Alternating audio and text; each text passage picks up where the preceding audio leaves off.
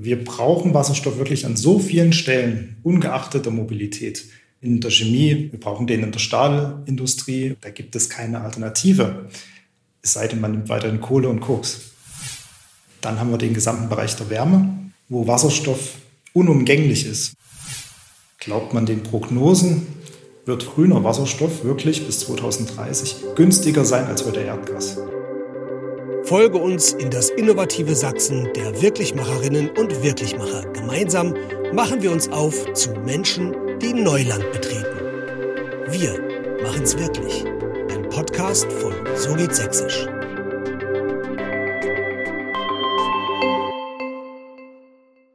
Herzlich willkommen bei Wir machen's wirklich. Ich bin heute zu Besuch bei Karl Lötsch, dem Geschäftsführer von H2, Antrieb für Sachsen und dahinter verbirgt sich das sächsische Innovationscluster für Brennstoffzellen und Wasserstoff. Ich grüße Sie, Herr Lötsch. Vielen Dank, dass ich heute bei Ihnen sein darf. Ja, herzlich willkommen. Herr Lötsch, bevor wir über H2 sprechen, möchten wir natürlich Sie ein bisschen kennenlernen. Deshalb äh, bitte ich Sie, mir die folgenden vier Sätze zu vervollständigen. Von der Ausbildung oder vom Studium her bin ich Maschinenbauingenieur. Ich fahre ein Wasserstoff-Pkw, weil. Ja, die Technik funktioniert. Ich fahre damit sehr gerne lange Strecken, unsere täglichen Dienstwege hier in Sachsen, aber auch Fahrten wie nach Hamburg, Brüssel, vorige Woche erst Brüssel und, auch, und die Schweiz sind überhaupt kein Problem. Man braucht ähnlich lange wie mit Benzin und Diesel. Die Tankstellen sind schon da. Es ist wahrscheinlich nur für uns als Early Adopter aktuell schon etwas, weil dann doch nicht für jedes, ja, für jede Ecke im Freistaat lohnt es sich jetzt schon ein Wasserstofffahrzeug anzuschaffen. Aber für uns funktioniert es und ist wirklich ein tolles Auto. Ich möchte jetzt keine Markenwerbung machen. Wundern sich Freunde und Bekannte manchmal sagen, was, das gibt's schon, das geht schon? Na, durch uns mittlerweile nicht mehr, aber ich werde fast wöchentlich und beinahe täglich darauf angesprochen, wenn man auf irgendwelchen Parkplätzen aussteigt, kommt oftmals einer an und fragt, was, das ist ein Wasserstoffauto? Zeig mal her. Kann man mal unter die Motorhaube gucken und geht das wirklich schon? Und das ist doch die Zukunft. Das ist tatsächlich so das häufigste Feedback. Das ist es doch eigentlich. Da müssen wir doch hin. Wann kommen denn die Fahrzeuge? Das hört man wirklich sehr, sehr, sehr oft und das bestätigt uns auch in der Arbeit. Ich arbeite bei H2, weil H2 ist bei mir auf dem Schreibtisch entstanden und da steckt so eine Menge Herzblut drin, dass ich da auch in den Verein hineingegangen bin und den jetzt seit über vier Jahren schon leite. Es war praktisch Ihre Idee? Die Idee nicht nur von mir, sondern auch von einigen unserer Gründungsmitglieder und von der TU Chemnitz herrührend. Und 2015 am Schreibtisch praktisch von einem Mitgliedsunternehmen entstanden. Sachsen ist für mich Heimatland. und wirklich ein Wasserstoffland mittlerweile. Okay, Sie stammen aus Sachsen. Ich komme aus dem Erzgebirge, ja. Wunderbar. Herr Lötsch, auf der Website von H2 findet sich eine Übersicht der Mitglieder des Innovationsclusters. Das reicht von Forschungseinrichtungen und Hochschulen über Maschinen- und Anlagenbau bis hin zu Fahrzeugherstellern. Geben Sie uns doch mal eine kleine Tour durch die Mitgliederlandschaft und einige Beispiele. Aus welchen Unternehmen und Institutionen setzt sich das Innovationscluster zusammen? Ja, da würde ich gerne einfach bei ein, zwei Beispielen bleiben. Ähm, ein wichtiges ist natürlich die TU Chemnitz und das Fraunhofer EU. Gründungsmitglieder erster Stunde stellen auch die ersten und zweiten Vorstände. Wir sind unter dem Dach der TU Chemnitz auch jetzt untergekommen und ohne die frühen Forschungsaktivitäten an den beiden Forschungseinrichtungen wäre wahrscheinlich diese gebündelte Expertise im H2 e.V. nicht 2015 zusammengekommen und der Verein daraufhin gegründet. Dann wichtig ist auch die VETAS, Wärmetauscher Sachsen GmbH aus Olbernhau, wirklich das Mitglied, das Unternehmen von der ersten Stunde bei denen am Besprechungsraum ist die Idee des H2 geboren. Das erste Forschungsprojekt da ging es um eine Bipolarplatte, ein, eine Komponente aus der Brennstoffzelle, das 2016 bis 2019 lief, das ich auch ähm, als Projektleiter leiten durfte. Ein Maschinenbauunternehmen, die sich mit eben jetzt Komponenten von der Brennstoffzelle her beschäftigt haben die letzten Jahre und jetzt sogar einen eigenen Brennstoffzellen-Stack entwickelt haben und den im Markt anbieten werden. Mhm. Also wirklich die Erfolgsgeschichte, die sich seit Stunde Null an bis heute durch den Cluster da zieht. Aber es gibt noch eine ganze Reihe weitere sehr engagierte Mitglieder, besondere Unternehmen, die ich weiß gar nicht, wo ich anfangen soll und aufhören soll. Deswegen schießen Sie los. Ja, wir haben Maschinenbauer, Anlagenbauer wie die Xenon aus Dresden, die Sitec hier aus Chemnitz. Ich vergesse jetzt aber eine ganze Menge, wenn ich an die beiden denke. Ähm, ganz wesentliche sind auch die Zulieferer wie Continental Powertrain, mittlerweile heißen die ja Vitesco Technologies, die ein großes Zugpferd hier sind, aber im erweiterten Clusterkreis auch die Sunfire, ein Elektrolyseurhersteller aus Dresden, die einer der wenigen Technologieanbieter sind zur Wasserstofferzeugung, also ein nicht nur Hidden Champion, jetzt wirklich äh, eins der führenden Unternehmen schon in Europa geworden sind, auch aus Sachsen heraus gegründet vor zehn Jahren. Äh, die bleiben auch hoffentlich Sachsen noch eine ganze Weile lang treu. Mm, aber es gesellen sich jetzt auch immer mehr große hinzu, wie Rheinmetall Automotive, bekannter Name, oder Stadler Rail als Bahnhersteller, die sich auch jetzt unserem Cluster angeschlossen haben. Und ganz neu sind jetzt ein französisches Mitglied, die Dame Group aus Lyon mhm. und ein Schweizer Unternehmen. Es wird international. Die Zelleroton, ja, mit, mit der Schweiz ja tatsächlich dann auch international, wirklich international. Wie viele Firmen und Institutionen sind denn mittlerweile im Cluster vernetzt? 67 bei uns direkt im Verein. Der Verein wird aber noch durch den Energy 6 in e.V. aus Dresden ergänzt, das Energieforschungsnetzwerk Sachsens die bringen nochmal weitere neue Mitglieder in den Cluster ein. Mhm. Auf die kommen wir gleich auch nochmal zu sprechen. Die kommen wir gleich noch zu sprechen. Aber das, wir kommen jetzt so in Summe auf fast 80 Mitglieder im Cluster. Und das deckt im Prinzip die gesamte Wertschöpfungskette des Wasserstoffs ab. Also die produzierenden Unternehmen, die Anlagen und Komponenten herstellen zur Erzeugung von Wasserstoff für Fahrzeuge, zur Speicherung von Wasserstoff, also alles, was man braucht. Aber auch die Anwender werden jetzt immer mehr die ganzen Gasversorger Sachsens, äh, Sachsennetze, Mitnetz und 1 Energie, die Ontras, die sind ebenso im Cluster mit drin, weil die sind das Rückgrat, um später auch Wasserstoff in die Anwendung hier zu bringen. Mhm. Wie bringen Sie denn diese Player alle zusammen? Wie vernetzen Sie die? Da haben wir ganz verschiedene Formate. Das häufigste sind einfach unsere Veranstaltungen.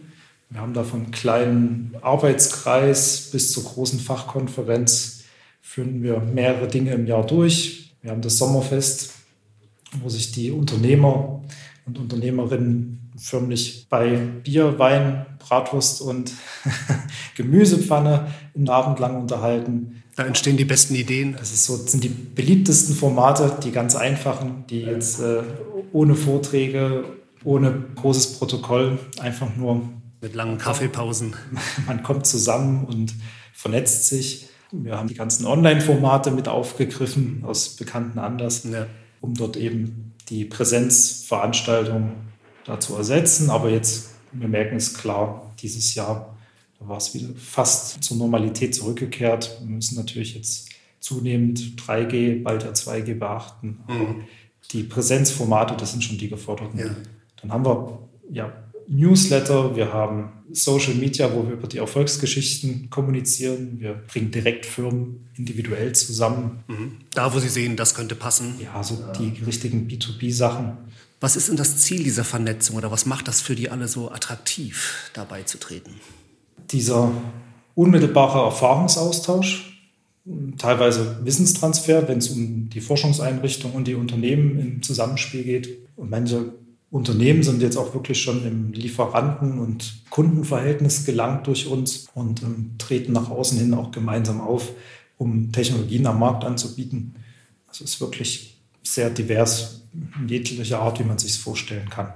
Das ist eigentlich eine Art Accelerator für schon bestehende Firmen sozusagen. Accelerator, Matchmaking-Plattform, Netzwerk, wie man es auch immer nennt. Sie haben Ihren Partner Energy Saxony schon erwähnt. Was bringen die mit? Energy Saxony, die sind einfach das total präsente Energieforschungsnetzwerk hier im Freistaat Sachsen. Die gibt es auch schon wesentlich länger als uns. Die Mitglieder des Energy Saxony haben sich schon seit wirklich über 20 Jahren mit dem Thema Wasserstoff in der Erzeugung des Wasserstoffs, in der Forschung zum Wasserstoff beschäftigt. Durch H2 ist dann hinzugekommen die ganze Maschinenbau-Zulieferlandschaft, die Fahrzeugtechnik. Mhm. Und zusammen ergänzen wir uns da sehr, sehr, sehr gut. Also wir liefern die Technik und die Anwendung. Energy 6 bringt die Wasserstofferzeugung, Verteilung und Forschung mit.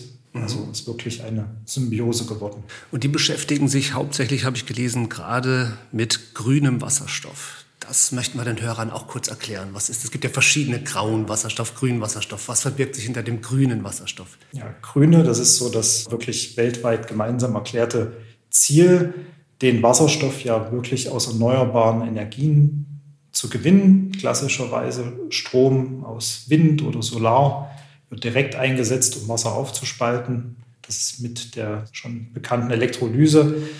Da entsteht Wasserstoff und Sauerstoff hat man schon in der Schule früher im Chemieunterricht gemacht. Und das ist so das ideale Bild jetzt des Wasserstoffs. Ist aktuell nur sehr teuer. Wir können den aber auch anders erzeugen. Wasserstoff wird ja schon seit vielen Jahren in der Industrie eingesetzt. Das ist der graue Wasserstoff, wird aus Erdgas aufgespaltet. Das tun wir schon viele, viele Jahre. Und da gibt es noch die Abstufungen dazwischen. Blau, Türkis, auch Rot und sogar weißen Pink. Wasserstoff. Pink, Pink gibt es auch schon.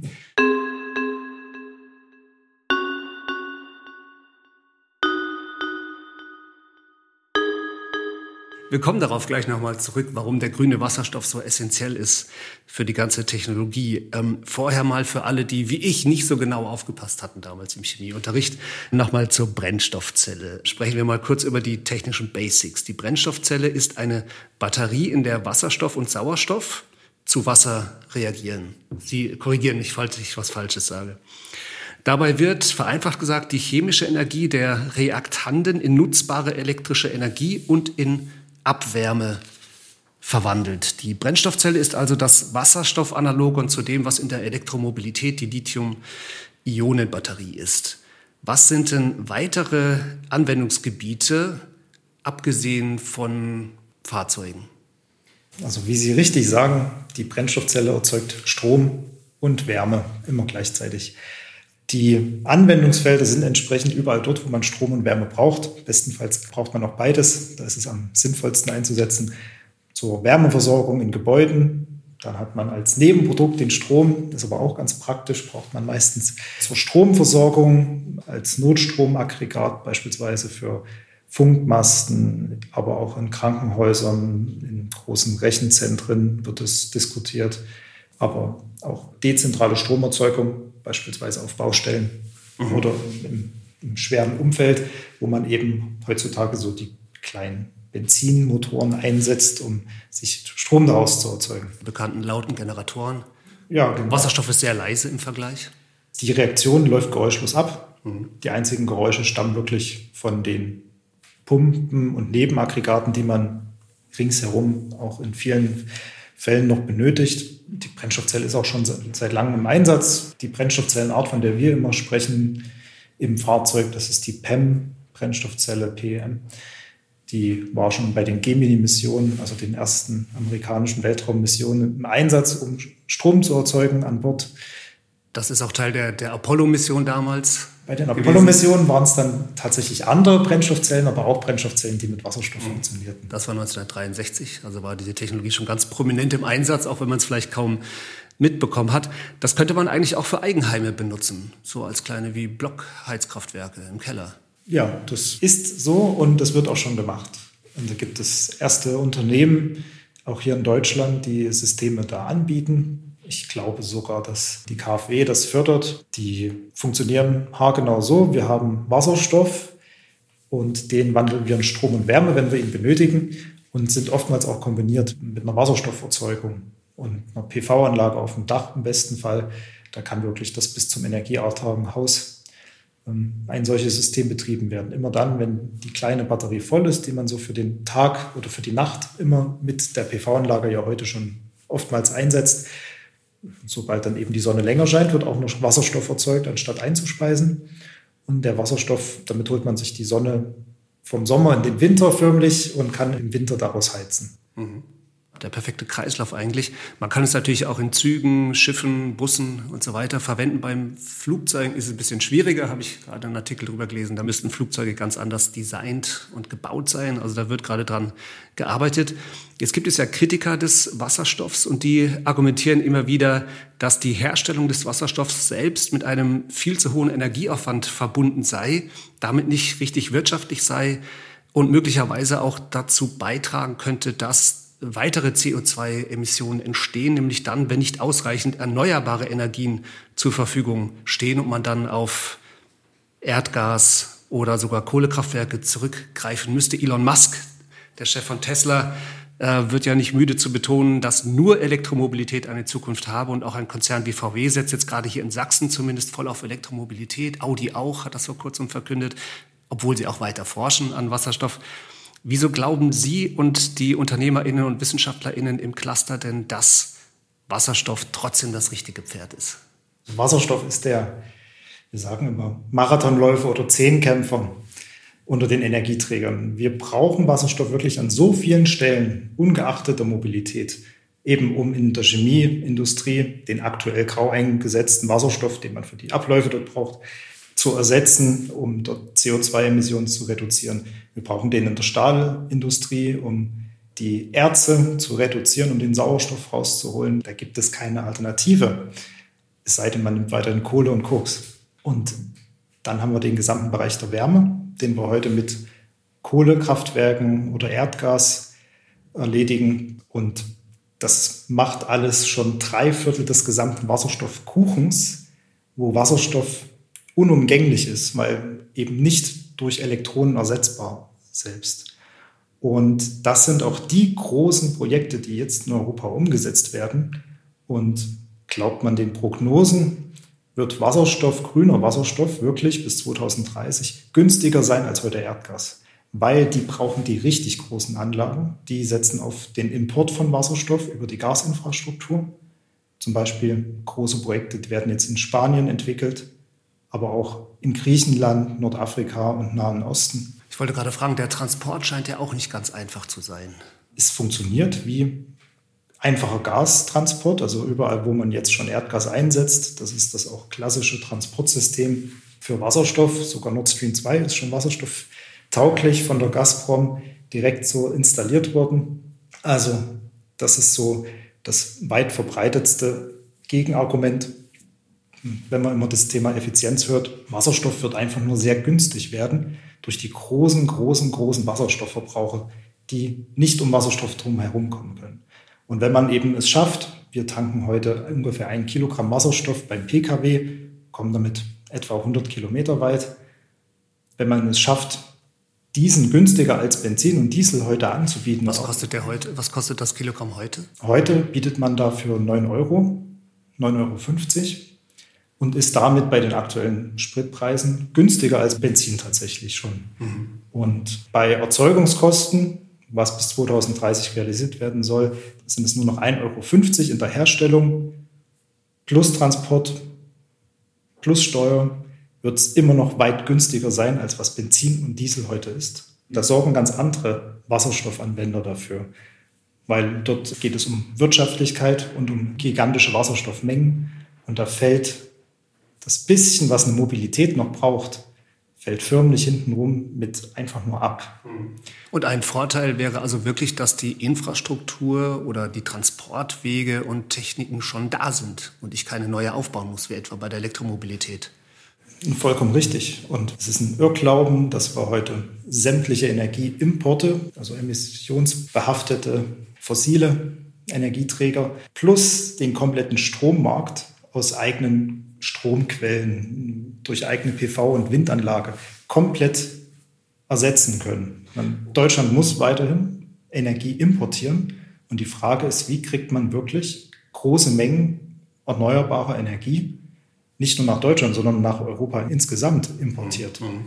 Und das sind die großen, großen Wasserstoffwirtschaftswege, wo sich die etablierten, wie beispielsweise Saudi-Arabien, jetzt schon wirklich mit großen Investitionen darauf vorbereiten, solange sie noch das, das Kapital haben aus dem aktuellen Geschäft. Und das sind wirklich ja, starke Signale, die alles dafür sprechen, dass Wasserstoff sehr günstig sein wird. Mhm. Und am Ende ist es gar nicht eine Frage der Effizienz dann mehr. Es gibt einfach nicht so günstigen Strom, den man hier vor Ort generieren kann, wie wenn man das gleiche Solarpanel eben weiter südlich platziert, erzeugt das schon mal wesentlich mehr Strom. Mhm. Und das gleicht dann eben die oftmals als Problem dargestellte Effizienz sehr schnell aus. Und man kann ja auch dezentral sich das Ganze vorstellen. Also ich habe gerade gelesen, die Uni Graz hat gerade erfolgreich einen Versuch durchgeführt, wo sie den Wasserstoff direkt an einer Biogasanlage produzieren, auch in, in signifikanten Mengen, brauchbaren Mengen, auch fast schon industriell brauchbaren Mengen.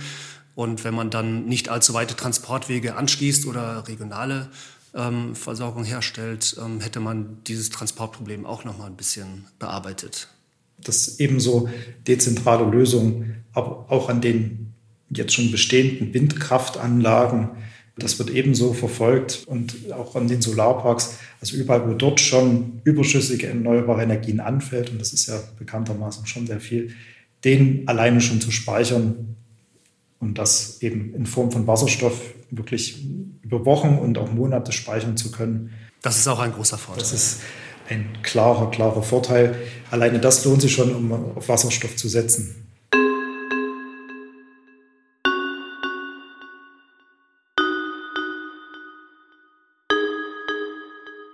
Aber man muss doch trotzdem festhalten, als Klimaretter steht und fällt Wasserstoff mit dem Ausbau der erneuerbaren Energien. Wenn nicht genügend erneuerbare Energien da sind, dann würde die Klimabilanz nicht so gut aussehen um die 1,5 Grad zu erreichen. Da kommt man an den Erneuerbaren nicht vorbei. Das stimmt.